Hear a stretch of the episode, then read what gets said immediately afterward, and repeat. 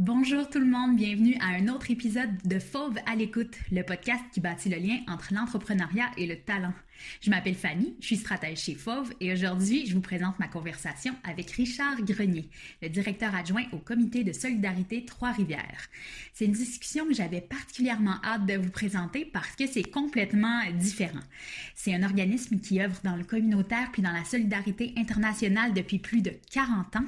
Richard y a fait toute sa carrière, il a maintenant des responsabilités de direction. Il nous ouvre la porte sur cet éveil-là qui amène les gens à s'impliquer dans la solidarité. C'est une réflexion sur comment penser autrement, comment on peut agir puis faire une différence. C'est une personne pour qui j'ai énormément de respect, énormément d'admiration. C'est définitivement une personne qui laisse sa marque sur les gens qu'il rencontre. Bonne écoute.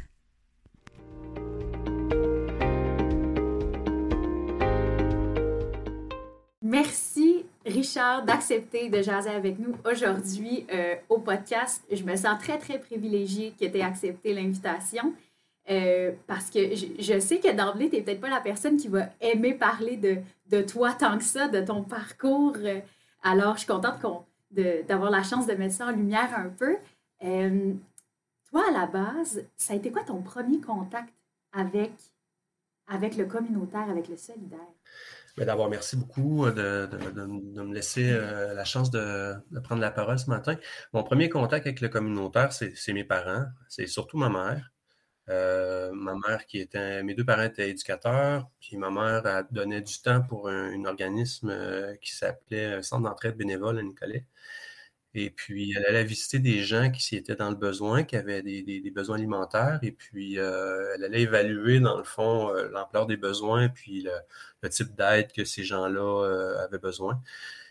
Et pour moi, c'était, c'était impressionnant parce que ma mère rentrait dans des, maisons, puis dans des dans des secteurs de la, ville euh, qu'on, fréquentait moins, euh, qui, bon, des, des gens qui étaient sur l'aide sociale. Euh, bon, je suis jeune, j'ai, pas tout le background d'analyse, mais je la trouve courageuse de faire ça. Puis bon, elle a toute mon admiration. Donc, c'est sûr que mes parents, mon père aussi donné du temps dans un organisme santé mentale, impliqué dans la, catéchèse, dans le hockey, dans les scouts. Donc, vous voyez un peu le, background. OK, c'est ça. Ça ne tenait pas des voisins, cette envie-là de, s'impliquer auprès des autres puis de, redonner un peu de temps. Non, ça vient pas des voisins. Je dirais que l'école, euh, secondaire, euh, il y avait un animateur de pastoral à l'école qui, euh, euh, qui nous a mis en lien avec euh, des organisations, avec des gens en situation de pauvreté, tout ça, donc qui, a, aidé dans, tout le volet engagement communautaire de, son service de, à nous ouvrir les yeux sur, les réalités qui étaient, différentes. Euh, et puis bon, ben, j'étais dans un milieu aussi. Nicolas, c'est pas, pas, pas énormément, c'est pas riche tant que ça. Donc, on, avait dans nos classes, on fréquentait des gens dans l'école qui qui n'étaient pas, qui pas tous des privilégiés. Donc, euh, c'est sûr que ça, ça fait du chemin. Là. Je vois mes parents d'un côté, j'ai des éducateurs de l'autre qui me, sensibilisent. Donc, euh, ça m'a préparé après mon, mon cégep euh, à partir pendant six mois à l'étranger. je voulais vraiment bien cerner qu'est-ce que je voulais faire dans la vie. Euh, j'étais pas. moi, je venais de finir une technique en administration, en gestion euh, au Cégep, et puis je n'étais pas certain que c'est ça que je voulais faire de ma vie. Donc, euh, j'avais voyagé en Europe, j'avais j'avais eu la chance de voyager dans l'Ouest canadien aussi, mais là, je dit, tiens, je vais me frotter à, une autre réalité, celle des, des, plus démunis au sud. Donc, j'ai passé presque un an en Amazonie péruvienne. Et là, c'est sûr que là, ça a ouvert les yeux sur, sur la réalité de la grande majorité de la population.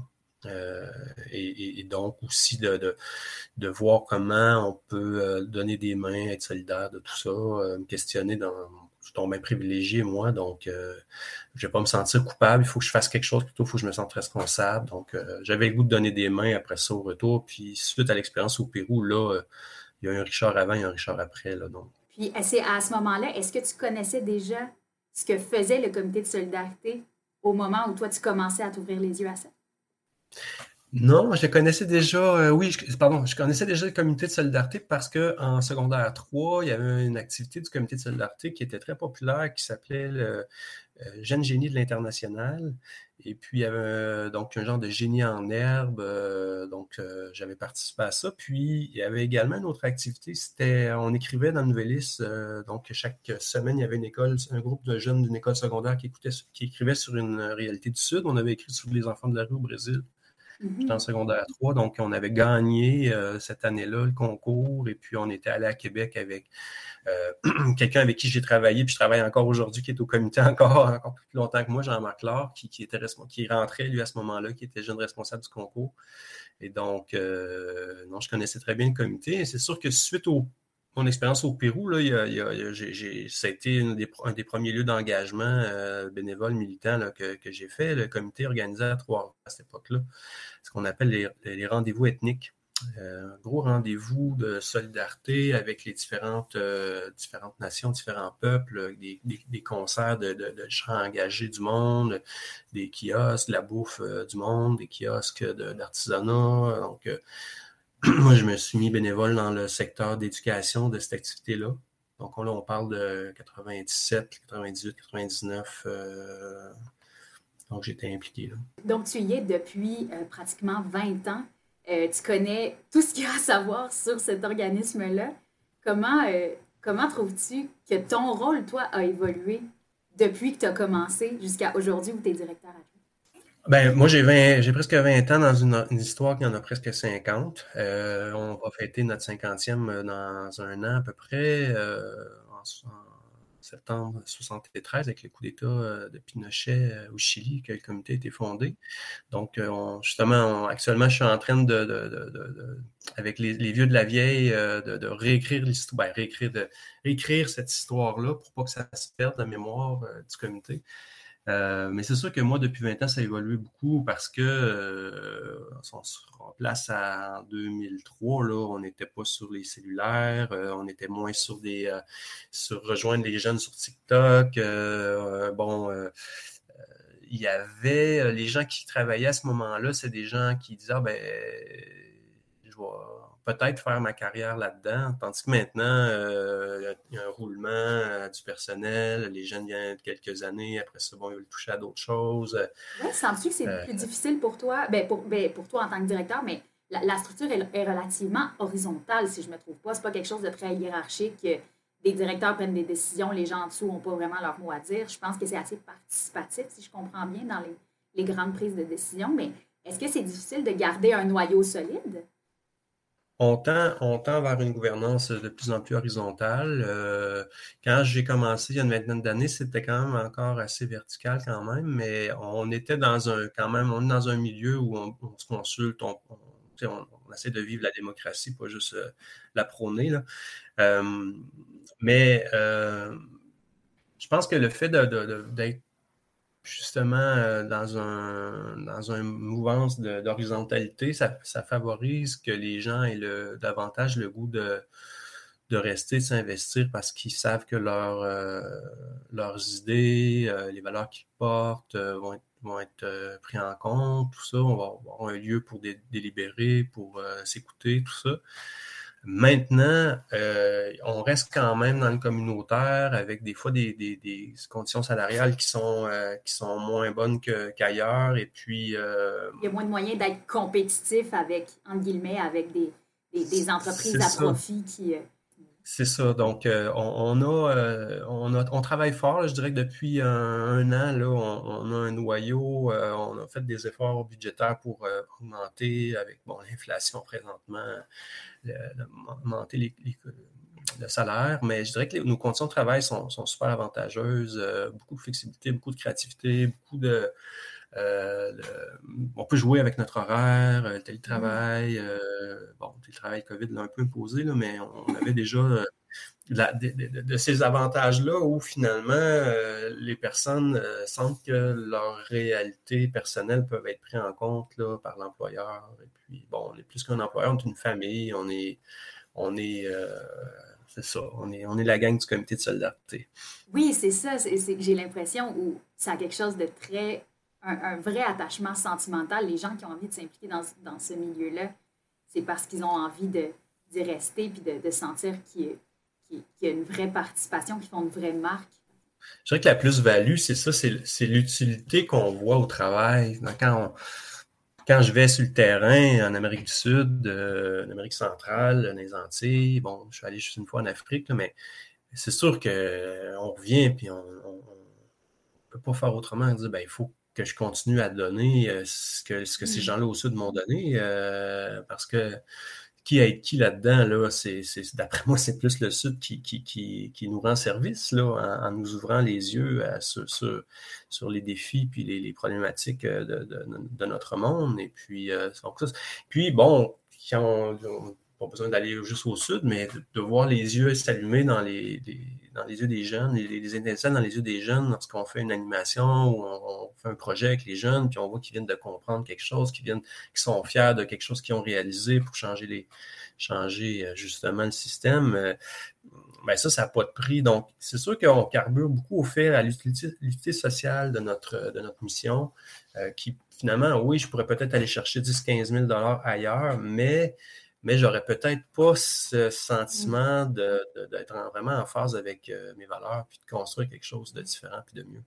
Est-ce que tu sens qu'il y a soit des enjeux ou une cause en particulier qui, toi, t'anime plus particulièrement? Il y en a plusieurs. Euh, il y en a plusieurs. C'est sûr que euh, quand j'étais en Amazonie péruvienne, j'avais 19 ans, 20 ans, puis, euh, j'ai vu la beauté de la nature, j'ai vu la, la richesse de la biodiversité. Puis, euh, après ça, quand je me promène en Haïti, où il y a 98 des, des, boisements, euh, au Nicaragua, où il y, a, des dégâts, il y a des catastrophes écologiques incroyables, ou même ici au Québec, tu sais, tu dis, Caroline, la question de notre mère Terre, de l'environnement, notre planète, euh, ça, vient, c'est sûr que ça me touche. Puis ça rejoint beaucoup les préoccupations des, jeunes générations aussi, là, les, plus vieux aussi, là, mais c'est vraiment, euh, je dirais, une tourne des jeunes actuellement. Personnellement, c'est sûr que moi, la question des, euh, des injustices sociales, des, quand je vois des gens travailler dans les zones franches à quelques, quelques dollars par jour, à 12 mm-hmm. heures 12 heures, 6 jours par semaine. Euh, ça doit être euh, difficile de, revenir et de, de, fermer les yeux un peu là-dessus, en guillemets, là, sans. Euh, oui, c'est ça. Puis tu de la misère avec les arguments que les gens disent ça leur. Ouais, mais au moins ça leur donne du travail. Non, non, c'est parce que vie là dans ta peau, c'est pas du travail, c'est de l'esclavage. C'est de l'esclavage moderne c'est des gens qui laissent leur santé là-dedans, ils ont, sont capables de faire juste quelques années, tu sais, puis euh, ça leur laisse pas assez pour avoir des conditions de vie euh, qui sont décentes. Donc, il faut, il faut transformer ça, il faut révolutionner ça. Euh, ça vient, ça vient me rejoindre. Quand tu débarques à Managua, moi je suis allé une quinzaine de fois au Nicaragua, j'ai accompagné des, adolescents, mais je suis allé aussi pour gérer des, projets avec des mm-hmm. partenaires au sud. Euh, on débarque à l'aéroport, puis c'est toutes les zones franches, les maquiladoras qui sont tout autour de l'aéroport. Puis là, on est dans le bouchon de trafic, puis c'est des, dizaines, des dizaines de milliers de femmes qu'on voit rentrer à 6 h, 7 h le matin, puis qu'on voit sortir à 6, 7 h le soir. Euh, puis là, tout le long, c'est pas juste une, il y en a plusieurs, plusieurs, plusieurs. Puis c'est juste Managua, c'est pas Tegucigalpa, c'est pas San Salvador, c'est pas, c'est pas, euh, je sais pas, Bangladesh et compagnie. Là, c'est, là tu dis, coudon, coudon, coudon, on est, on est capable de faire mieux. Il faut faire mieux. Terriblement, mais en, fait, j'imagine que depuis ton arrivée au comité, depuis tes 20 années d'implication là-dedans, un des grands changements auxquels tu tu as pu faire face, c'est euh, toute l'accessibilité à cette information-là, qui n'était peut-être pas autant le cas. C'était peut-être pas aussi facile pour n'importe qui d'avoir une, représentation plus exacte de la réalité. Donc, d'avoir accès à ces informations-là, sens-tu que ça vous aide, ça vous donne un outil pour essayer de faire des changements? Ou au contraire, ça joue un peu contre vous parce qu'il y a tellement accès à toutes les infos de toutes les causes, de tous les enjeux, que ça devient difficile d'agir sur un truc en particulier? Ben, c'est un peu les deux. Comme tu mm. dis, euh, il y a une vingtaine d'années, on avait. Ça commençait toutefois, là. Ça commençait. Je dirais que là, là actuellement, c'est toutes les fake news puis là, les informations. Euh, ah oui, est-ce que tu sens qu'il y a vraiment des gens avec qui, vous, avec qui vous êtes en interaction qui pensent que ce ne sont pas des faits, que ce n'est pas la réalité, que, que pas, nécessairement sans vous être de mauvaise foi par rapport à vous, mais qui pensent que c'est exagéré ces réalités-là? Ben oui, euh, mais il y a aussi euh, il, y a, tout un discours aussi pour justifier ou pour dire que c'est pas si pire, puis euh, qui, est quand même largement financé, qui est promu par nos médias et, sur lequel il faut être critique. Il faut donc on, a travaillé ces dernières années à, produire justement des, outils pour, les jeunes pour contrer la désinformation. Euh, mieux comprendre le rouage de comment les médias fonctionnent, euh, les différents filtres euh, qui, justement qui filtrent notre, l'information qui se rend jusqu'à nous.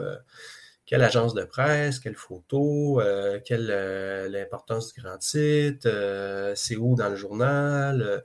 il y a toutes sortes de questions. bon, il y a 30 secondes il y, a, un site web, le 30 secondes, pour voir si c'est un fake news ou pas. Donc, il y, a, il y a, tout un travail à faire parce que oui, il y a une abondance d'informations. Puis un peu comme les statistiques où on pourrait, euh, on peut faire dire n'importe quoi aux statistiques, ben c'est un peu, un peu la même chose, c'est qu'on pourrait trouver quelque chose qui conforte notre point de vue. Euh, et, malheureusement, l'intelligence artificielle, les algorithmes, ben, ils sont très, très forts pour justement nous envoyer ce qu'on aime, ce qu'on veut entendre. Et puis, on est de mm-hmm. moins en moins confronté, surtout sur les réseaux sociaux, à de la pensée, à la pensée divergente. Et, donc, ce qui fait, ce qui crée une grosse polarisation, malheureusement. Donc, il faut, euh, il faut, de, davantage d'activités où on peut débattre sainement. Le mot sainement est important. Mm-hmm. Euh, et puis, où on remet les faits à leur place, ces choses-là. Ça, c'est un enjeu qu'on avait moins il y a 20 ans, qui est très présent aujourd'hui. Sens-tu une différence dans la perception des gens de vos activités? Vous êtes dans le communautaire, mais vous êtes beaucoup dans l'international, donc pas juste pas juste au Québec, des activités qui se passent au Québec, mais des trucs qui se passent ailleurs dans le monde. Est-ce que c'est plus difficile d'impliquer des gens dans des enjeux, dans une réalité qui est vraiment différente de la nôtre? Je pense que oui. Je pense que oui, euh, loin des yeux, loin du cœur, euh, ou la mort kilométrique qu'on appelle aussi, la mort kilométrique qui consiste à, accorder moins d'importance à, une nouvelle qui, est très très loin de nous. Donc, euh, 50 personnes qui meurent euh, au Bangladesh euh, versus une personne qui meurt en France, ben, il va avoir plus d'importance accordée à la personne qui est, décédée en France, alors qu'il y a quand même 50 personnes qui sont décédées au Bangladesh. Donc, euh, oui, c'est un enjeu. Un enjeu. Puis, il faut, il faut travailler pour, pour inverser ça. Sens-tu que tu as une plus grande... Je, je sais que beaucoup de vos activités euh, vous allez beaucoup dans les écoles, vous parlez beaucoup aux jeunes, des jeunes qui s'impliquent, qui vont faire des voyages humanitaires pour mieux comprendre ces réalités-là. Sens-tu que le message du comité passe mieux auprès des jeunes, auprès des adultes, en guillemets? Non, c'est sûr que nous, on va se tourner davantage vers les jeunes mm. parce qu'on pense qu'il y a là qu'il y a un potentiel. Je ne dis pas qu'on fait rien pour le grand public, pour les adultes, mais au contraire, il y a plein de choses. Mais mais on, récemment, on a, fait notre quatrième édition des Rendez-vous des cinémas du monde, euh, où on a décidé de, viser les jeunes au collégial. Donc, on a présenté directement les films dans les deux milieux collégiaux de, Trois-Rivières parce que euh, parce que c'est là, je pense qu'il y a la, la possibilité de d'un changement dans les perceptions, dans la Les, les gens sont en train de construire leur identité, puis c'est là qu'on peut avoir un rôle clé pour euh, faire de l'éducation à la souveraineté mondiale, euh, engendrer une conscience solidaire. Euh, je ne dis pas que les, personnes âgées ou les, adultes n'ont pas cette possibilité-là, mais parfois plus difficile. Les idées sont plus arrêtées. On pense avoir de l'expérience de la vie qui fait en sorte qu'on a tout compris ou presque. Donc, ce qui est moins le cas avec les jeunes. Donc, les jeunes sont réceptifs. maintenant, les jeunes sont dans la mondialisation. Euh, c'est Richard Desjardins qui, qui, disait les jeunes ne sont pas à gauche, ne sont pas à droite, sont au centre d'achat. Donc, dire que il faut quand même aller les chercher. Euh, c'est difficile de mobiliser. Euh, le, le, système de divertissement est, très fort pour engourdir. je ne suis pas contre le divertissement, mais quand c'est juste ça tout le temps, et puis je veux dire, euh, quand c'est pas euh, Star Academy, c'est Netflix, puis quand c'est pas Netflix, c'est canadien, puis quand c'est pas canadien, c'est centre d'achat. Donc, il y, aurait, on peut passer notre vie à se divertir finalement, puis à, passer peut-être à côté de ce qui donne vraiment du sens. Ce qui est à dire, c'est de donner de soi-même aux autres. Il y a une nuance que tu as apportée un peu plus tôt quand tu parlais. Tu disais, j'ai pas envie de me sentir coupable, j'ai envie de me sentir responsable. Est-ce mm-hmm. que c'est est -ce c'est difficile à faire passer, comment ça peut être perçu? Parce que beaucoup de gens aiment mieux peut-être ne pas y penser que de se sentir mal d'être dans la situation dans laquelle ils sont, où ils sont nés, puis qui n'ont pas vraiment euh, eu leur mot à dire un peu sur, le, sur le, la société dans laquelle ils sont nés. Est-ce que c'est difficile de, de faire, de pas culpabiliser, en fait, je sais pas comment dire, de pas culpabiliser les gens, mais plutôt de faire sentir qu'ils peuvent poser des actions? Est-ce que c'est est -ce que c'est une ligne fine qui est un peu difficile à, marcher? Euh, je dirais que nous autres, c'est pas le, parti pris qu'on a, qu'on a, au comité d'essayer de monter des, activités pour que les gens se sentent coupables. Euh, mm. euh, ça fonctionne pas bien, ça. sur court terme, à court terme peut-être, mais à moyen long terme, c'est pas ça qui va faire que les gens vont durer dans l'engagement puis vont mm-hmm. avoir le goût de, s'investir, de se donner. donc, en ce sens-là, on essaie de, bâtir notre, euh, nos matériels, nos conférences, nos activités, même nos interventions à l'international, selon une méthodologie, je dirais, qui, est des ben, ben, deux aspects là. Mm-hmm. Un, une pédagogie de l'espoir. Donc, y aller avec lutter contre l'indifférence puis le fatalisme en disant que regardez comment ça peut changer les choses, comment c'est possible de faire autrement. Euh, donc, ça, c'est intéressant parce que ça, on peut jouer le rôle de modèle, on peut. Et puis, il y a tout l'aspect de voir, analyser, agir sur la réalité. Donc, la regarder telle qu'elle est, se poser des bonnes questions. Et puis ça, dans la question, l'analyser, analyser la situation, mais c'est là que ces questions-là, il faut, faut, faut pas tomber dans, dans la culpabilisation mais plutôt dans, des, questions qui vont amener les, gens à, aller euh, dans le pourquoi, dans le comment, ces choses-là. Puis mm-hmm. finalement, ben, c'est d'agir. Donc, s'indigner, mais pas juste être indigné, s'informer, mais pas juste, je pourrais avoir un bac, un doctorat sur la situation, mais il faut que je pense au s'impliquer. Donc, si on a ces, trois saints-là, ou le voir, analyser, agir dans, notre démarche, je ne pense pas qu'on tombe dans, nécessairement dans la la culpabilité, mais on, va plus être dans un chemin de l'analyse sociale, l'éducation, la citoyenneté, de, proposer des gestes concrets aux gens, à leur mesure, à leurs moyens. Euh, oui, les petits gestes, mais il faut faire attention aux petits gestes où on est souvent dans l'individualisation de la démarche. Euh, oui, c'est beau, je fais mon recyclage, je fais mon compost, ces choses-là, mais il faut aussi poser les questions collectives, puis proposer des gestes collectifs. Euh, moi, je peux faire du recyclage toute ma vie, mais une seule journée d'hôpital, si l'hôpital ne fait pas sa job comme il faut, ben, je comprends qu'il y a des déchets qui ne peuvent pas être recyclés à l'hôpital, c'est un, enjeu, mais il y a quand même plein, plein d'éléments à l'école, l'hôpital c'est un exemple, l'école ou ailleurs. Si collectivement, ces, institutions-là ne prennent pas leurs responsabilités, ben, mes gestes, mes petits gestes à moi, oui, ils font une petite différence, mais on a besoin que les gestes collectifs fassent des grandes différences également. Et c'est pour ça que nos gouvernements, nos entreprises ont des rôles majeurs à jouer.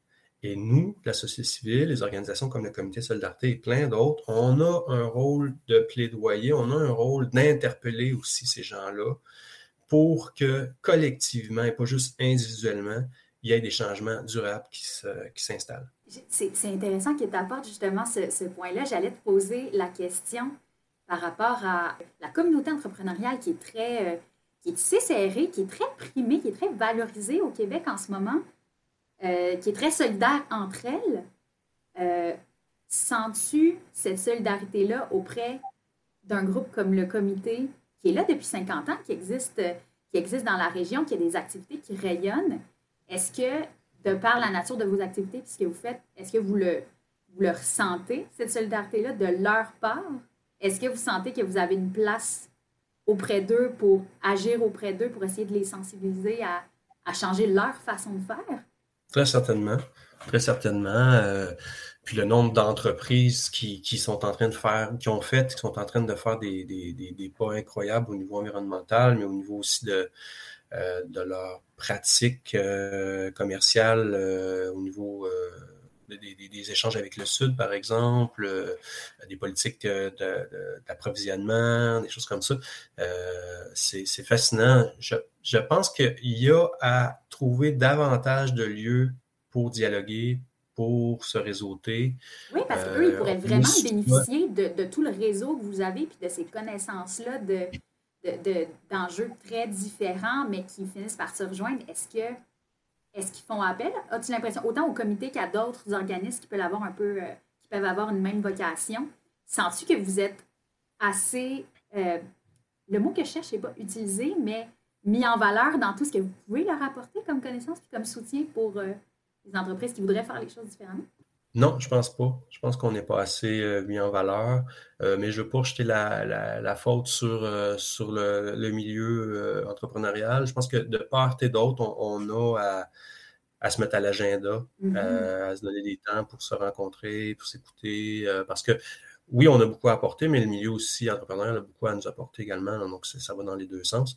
Euh, on est peut-être souvent euh, dans le milieu communautaire avec euh, peu de ressources, peu de, temps. on, est, on est souvent dans l'urgence. c'est la guerre en Ukraine qui nous a pris. Alors, on a tout un pouf. Il a fallu se mobiliser sans, sans avoir les ressources pour le faire, pour organiser des conférences, des rassemblements, de l'information alternative, tout ça. Donc, euh, en plus des activités habituelles qu'on a, donc peut-être que euh, on, a, et dans le communautaire, à se dégager du temps, puis à prioriser euh, des rencontres. Et également, mais ben, je pense que le milieu des affaires aussi, je crois qu'ils doivent dire Ah ben oui, le comité est là, puis on peut on peut, on peut, l'utiliser pour prendre le, terme. oui, c'est ça. Ben, ben, parce que pas utiliser, mais dans le sens où sans nécessairement que ça devienne un poids qui soit sur vos épaules d'amener des solutions, sinon il n'y a rien qui se fait.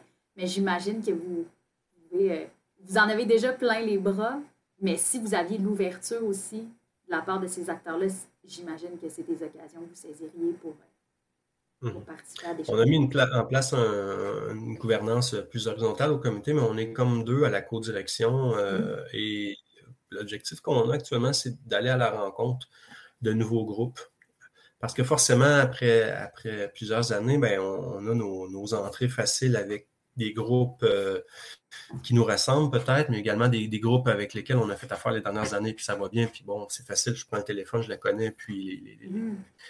ça, ça, ça, fonctionne bien. Alors là, le défi qu'on s'est donné à la direction, c'est ça, c'est d'aller s'asseoir avec des nouveaux groupes pour euh, ben, apprendre à se connaître, euh, se rendre sympathique l'un l'autre et puis voir comment il pourrait avoir des pistes de collaboration ponctuelles qui, qui s'établissent. Donc, euh, c'est dans, notre, dans nos cartons d'aller d'aller vers, vers ces gens-là. Nous, on organise à chaque année également les, les accidents avec le, le, mois du commerce équitable. Mm-hmm. et dans ce cadre-là, ben, on avait, avec le milieu d'affaires du centre-ville de Trois-Rivières, organisé des accidents les dernières années là, avant le COVID pour pour promouvoir justement la consommation responsable, le commerce équitable euh, auprès de, ces commerçants-là.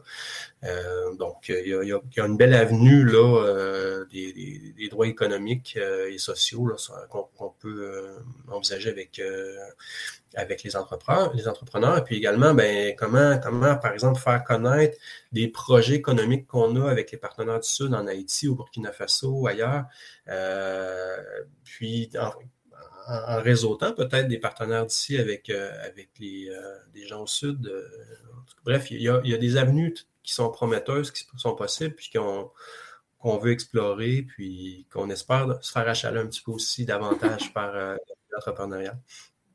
Est-ce que ça a beaucoup. De, quelle façon les, la crise des deux dernières années a influencé vos activités? Est-ce que ça, ça a dû. Est-ce que ça a été un coup dur pour certains de vos partenaires à l'intérieur? Comment est-ce que ça a été le plus euh, affecté? Ben, c'est sûr que nous autres, on avait beaucoup, beaucoup de stages avec des jeunes euh, du cégep, de l'université, donc euh, qui, ben, quelques-uns du secondaire aussi, des projets. Tout ça, ça l'a arrêté. Et puis, ça nous a donné l'occasion de repenser ça aussi, les stages à l'international. Et peut-être qu'on va, on va avoir dans le futur un petit peu moins, mettre moins l'accès là-dessus pour en faire beaucoup moins et ce qu'on va faire, ça va être euh, avec une euh, vraiment lié avec les valeurs puis la, mission de notre organisation. Parce que c'est sûr que quand on a une quinzaine de stages à gérer avec euh, telle technique dans tel cégep, université, mm-hmm. tout ça, puis les stages Québec sans frontières du gouvernement, nanana, bon, à un moment donné, ils ont, puis les jeunes arrivaient de Montréal, de Québec, tout ça, puis finalement, on, ne les revoit pas après parce qu'ils retournent aux études à Montréal et à Québec, le marché du travail dans ces coins-là. Donc, c'est ça, on, va mettre l'enfant sur peu de stages, mais avec une, préparation, un accompagnement, puis un suivi surtout, un suivi parce que c'est là que ça joue.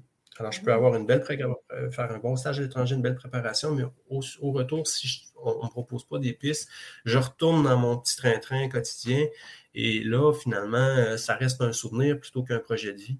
Mm-hmm. Donc, on, dégageant du temps, on va pouvoir. Euh, donc, ça, ça, va changer. Mais c'est sûr que pour nos partenaires du Sud, la COVID, euh, ça, c'est très, très, très, très dur parce que euh, ça se rajoute à toutes les problématiques qu'ils ont. puis la problématique, numéro un qu'ils ont, c'est les changements climatiques. Euh, c'est eux qui polluent le moins, mais c'est eux qui vivent le plus les conséquences des changements climatiques. Donc, euh, sur leur école, sur leur, leur phréatique, sur la qualité de l'air, sur plein, plein, plein, plein de Donc, le COVID en plus là-dessus. Heureusement, nos projets de coopération on, sont poursuivis durant le COVID. Euh, on a pu continuer à transférer des sous, à accompagner avec euh, les outils technologiques, les, les Zoom et compagnie, les, nos partenaires au Sud en vidéoconférence. Euh, donc, ce côté-là, ça se poursuit. La COVID a mis en lumière les injustices économiques, les inégalités en termes de, juste pour avoir le vaccin. on en est une quatrième dose, en Europe à une cinquième dose en certains cas. Puis, euh, là-bas, ils n'ont pas, ils pas tous reçu leur première dose encore. Donc, euh, on le voit. Puis, de fait, tant qu'ils ne seront pas bien vaccinés au sud, les variants et les sous-variants vont continuer au nord. Donc, on est tous dans le même bateau. On gagne à assurer euh, que ces vaccins-là soient accessibles et diffusés grandement au sud. Avec la façon que tu as vu évoluer ton milieu depuis 19 ans, à ton avis, si, tu avais à faire une prédiction, c'est quoi l'avenir de la solidarité internationale? C'est quoi l'avenir du communautaire? Tu as l'impression que votre façon d'agir euh, euh, auprès de la population est différente? Comment tu as l'impression que ça va évoluer? Mais je pense que euh, même si on est à l'époque du virtuel, je pense que on va gagner à avoir des moments où on va se rencontrer, où on va gagner à, être, à s'accompagner mutuellement, euh, à travailler en groupe, en réseau, mais se, brancher les uns aux autres davantage, plus que par des écrans interposés. Ça, je vois ça. Je vois aussi que la solidarité, va de, plus en plus devenir quelque chose qui est sud-sud. Au lieu que ce soit nord-sud, avoir des, il y a de plus en plus de solidarité sud-sud hmm. et euh, sud-nord également. Euh, que, ont, le Sud a beaucoup à nous apprendre dans leur résilience, dans leur façon de, de voir la vie, tout ça. Et, euh, je pense qu'on va devoir davantage se mettre à leur école parce qu'on va être touché de plein fouet par, par plein de crises la hausse du coût de la vie, euh, la question du changement climatique, etc., Donc, euh, eux, qui, se connaissent en termes de crise, ont beaucoup à nous apprendre là-dedans. Donc, euh, je vois l'avenir en, notre capacité d'être à l'écoute, puis retourner un petit peu sur les bancs d'école par mmh. rapport à, ce que le, le, Sud a à nous apprendre. Et puis, c'est ça au niveau du Nord ici, ben, c'est ça, c'est des, liens, des, communautés serrées. Euh, on va avoir un soldat dans la question de la, des circuits courts, euh, la question des. Je pense que les entreprises ont, un bout, un bout, bout de chemin qu'ils peuvent faire dans justement l'économie circulaire ici pour euh, la réduction des, qu'il n'y ait pas de perte de déchets, ces choses-là. Donc, tout, tout, puisse bénéficier à tout le monde dans, un système qui, roule. ça, ça va, ça va être intéressant de, voir ça. Puis, je pense qu'il faut également réapprendre la, nature, apprendre, apprendre la nature je regarde mes propres enfants. mon, gars est capable de nommer tous les noms des équipes de basket et de hockey de la Ligue. Euh, mais euh, bon, il connaît une dizaine d'essences d'arbres, c'est pas pire, il est capable de les reconnaître, mais je pense qu'on a à, contrer ce syndrome de déficit nature-là. Parce que quand on ne connaît pas, on a moins goût de protéger. Quand on connaît, on sait comment c'est important, mais on fait tout pour protéger. Donc, on va avoir aussi à se mettre à l'école de la nature. Et ça, c'est tant au sud qu'au nord, tant le milieu entrepreneurial que le milieu communautaire. Je ne sais pas si ça peut faire une belle petite conclusion. Oui, c'est ça. Puis, sens-tu que ça passe par euh, renforcer davantage des, des, plus grands, euh, des, plus grandes associations comme le comité? Est-ce que c'est par plein de petits groupes communautaires qui devraient euh, éclore pour, pour être plus accessible à la population? Est-ce que est-ce que tu as l'impression que les gens sont assez au courant de ces ressources-là qui sont dans leur communauté? On gagne à être euh, mieux connus. Euh, je, pense qu'une multitude de petits groupes est mieux que des gros groupes. Euh, des petits groupes qui sont près des gens. Moi, je considère le comité de solidarité comme un, comme un petit groupe. On est à, à principalement à Trois-Rivières, près de notre communauté. donc, je pense qu'on on a besoin d'un financement qui est plus récurrent, qui est plus crédible, qui est meilleur de la part du gouvernement. Mm-hmm. Parce que pour se faire connaître, ben, ça prend des sous. Euh, si je fais une activité puis je vais acheter une page dans un, dans un média électronique ou dans un média euh, traditionnel, ben, pour me faire connaître, euh, ça coûte des sous. Si je n'ai pas ces sous-là, ça va être difficile pour moi de, Je peux me faire connaître, mais mhm. c'est plus difficile. Est-ce que l'écoute est là, tu sens, de la part des, élus pour, pour vous supporter dans ces activités-là? Bien, de part des, élus proches, des élus locaux, euh, oui. Oui. Maintenant, au niveau gouvernemental, euh, c'est sûr que la question de de l'éducation à la citoyenneté mondiale, l'éducation autonome. Euh, mm. bon, des revendications du communautaire sont là depuis très, très longtemps. Là, on voit qu'il y a une petite augmentation. Bon, euh, euh, on est content de tout ça, mais ça fait des années qu'on réclame, puis on, veut de la récurrence, puis on veut de la prévisibilité. Et ça, quand on va pouvoir avoir ben, une bonification de la récurrence puis de la mm. prévisibilité, ça va être beaucoup plus facile. Qu'est-ce qu'on peut souhaiter au comité pour les prochains mois, la prochaine année? Puis qu'est-ce qu'on peut te souhaiter? La, ben, personnellement, de la bonne santé. Euh, et puis euh, l'espérance euh, renouvelée que les choses peuvent changer. Alors, c'est, tant qu'on a l'espoir, c'est, le nerf de la guerre. On peut penser que les, autre monde qui est meilleur, qui s'en vient.